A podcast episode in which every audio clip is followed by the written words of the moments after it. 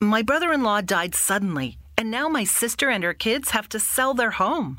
That's why I told my husband we could not put off getting life insurance any longer. An agent offered us a 10 year, $500,000 policy for nearly $50 a month. Then we called SelectQuote. SelectQuote found us identical coverage for only $19 a month, a savings of $369 a year. Whether you need a $500,000 policy or a $5 million policy, SelectQuote could save you more than 50% on term life insurance. For your free quote, go to selectquote.com. SelectQuote.com. That's selectquote.com. SelectQuote.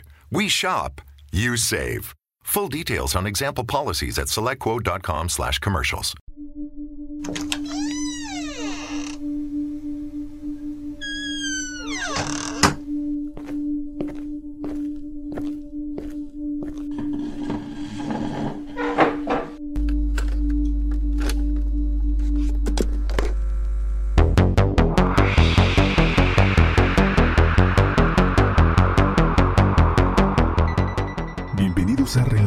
Para no dormir, las historias más oscuras toman vida. Comenzamos.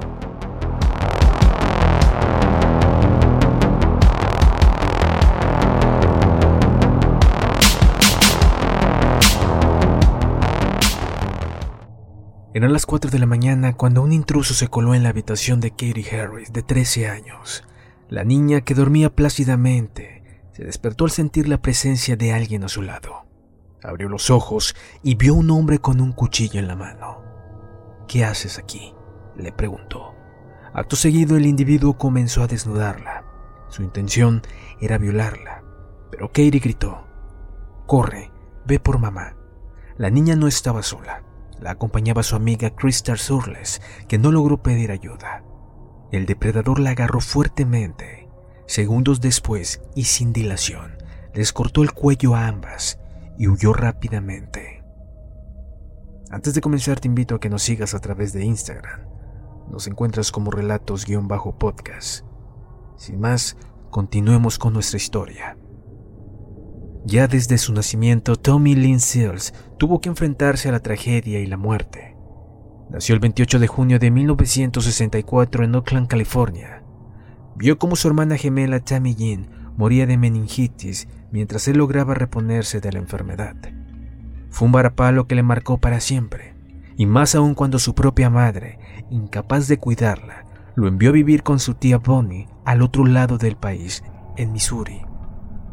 A los ocho años vivió otro dramático episodio, ser víctima de abusos sexuales por parte de un vecino.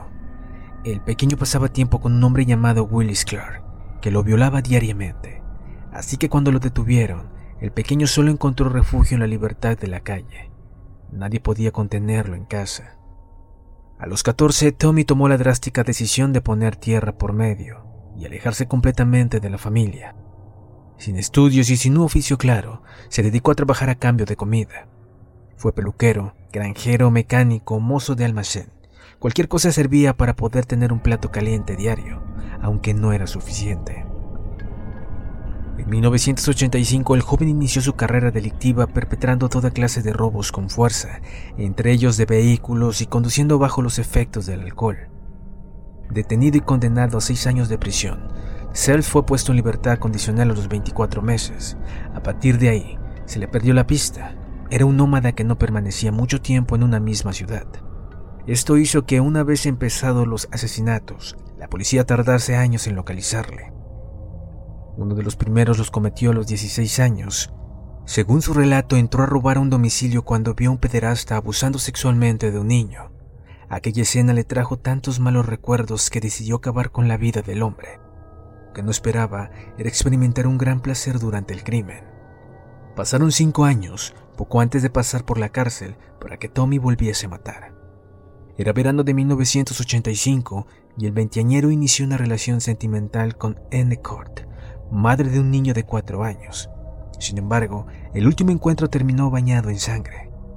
Searles los apaleó hasta la muerte con un bate de béisbol. El motivo, supuestamente pilló a Ena robando de su mochila. Durante los siguientes 12 años, los asesinatos no cesaron. cometió los de Susan Kors y el del niño Hailey Malcolm en Nueva York, el de la familia Jardine en Illinois o el de un compañero de trabajo en Texas. Siempre procedía del mismo modo. Hacía autostop para llegar a una nueva ciudad, se establecía en alguna calle apartada y comenzaba la búsqueda de nuevas víctimas. Tras varios días de seguimiento, Tommy allanaba la vivienda donde residían y le emprendía cuchilladas con gran violencia y ferocidad, pero sin causar una muerte inmediata. Le gustaba recrearse en el sufrimiento ajeno y en el caso de mujeres y niñas, además, las agredía sexualmente. Como colofón, les degollaba antes de huir. Pese a que su modus operandi era siempre idéntico, no así la elección de las víctimas. Mataba a mujeres de cualquier edad, inclusive niños y niñas, pero también a hombres adultos. Aquí el patrón no lo encontramos en la persona, sino en el crimen en sí, es decir, en el éxtasis que experimentaba con cada asesinato. Solo sabía que quería entrar allí y herir a alguien, afirmó en una de sus declaraciones, como cuando acechó a Julie Roy Harper y a su hijo Joel Kirkpatrick, de 10 años, en 1997. Los observó hasta bien entrada la madrugada e irrumpió en uno de los dormitorios, el del niño, apuñalándolo con saña los gritos del niño alertaron a la mujer que trató de defenderlo, pero Tommy lo noqueó. Cuando los agentes se presentaron en la escena del crimen, las evidencias la señalaron como la autora. Estaba en plena disputa por la custodia con su exmarido, y Julie fue condenada a 65 años de prisión. Pero gracias a las declaraciones del verdadero autor, en el 2000 se destapó la verdad. My brother-in-law died suddenly, and now my sister and her kids have to sell their home. That's why I told my husband we could not put off getting life insurance any longer.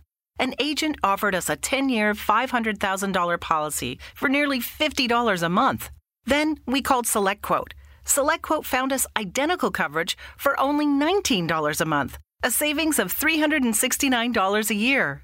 Whether you need a $500,000 policy or a $5 million policy, Select Quote could save you more than 50% on term life insurance. For your free quote, go to selectquote.com. Selectquote.com. That's selectquote.com. Select Quote. We shop, you save. Full details on example policies at selectquote.com slash commercials. Y Julie era inocente. El último crimen sucedió el 31 de diciembre de 1999 en Bahía Guajira, Texas.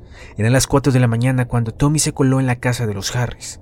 Tras buscar la habitación de Katie, de 13 años, se tumbó a su lado y esperó que abriese los ojos. Cuando lo hizo, la amenazó con un cuchillo y comenzó a desnudarla.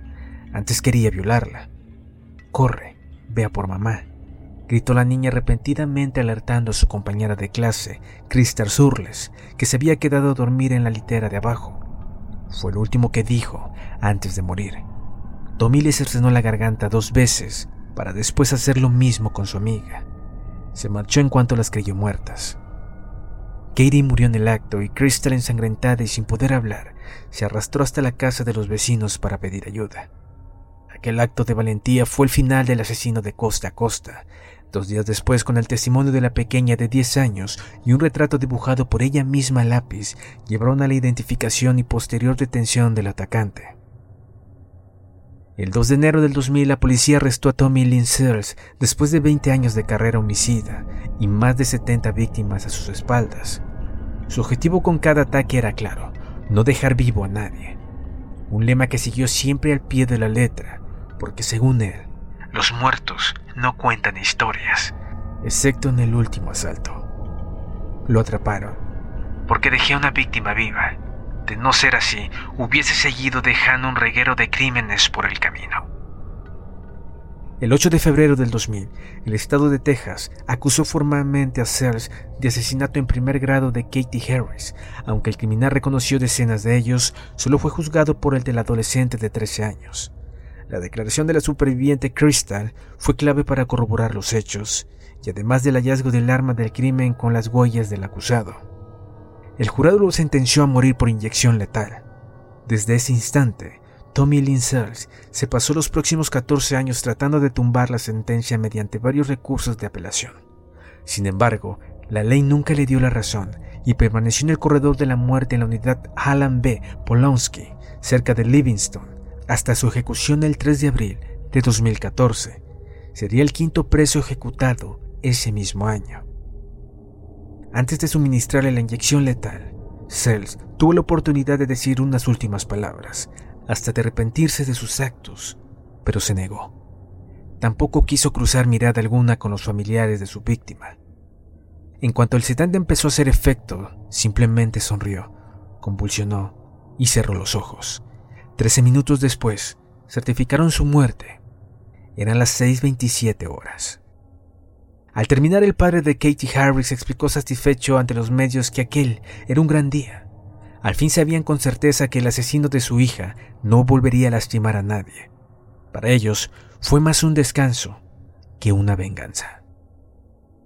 Si te ha gustado nuestro programa, no olvides seguirnos y nos vemos en una próxima emisión.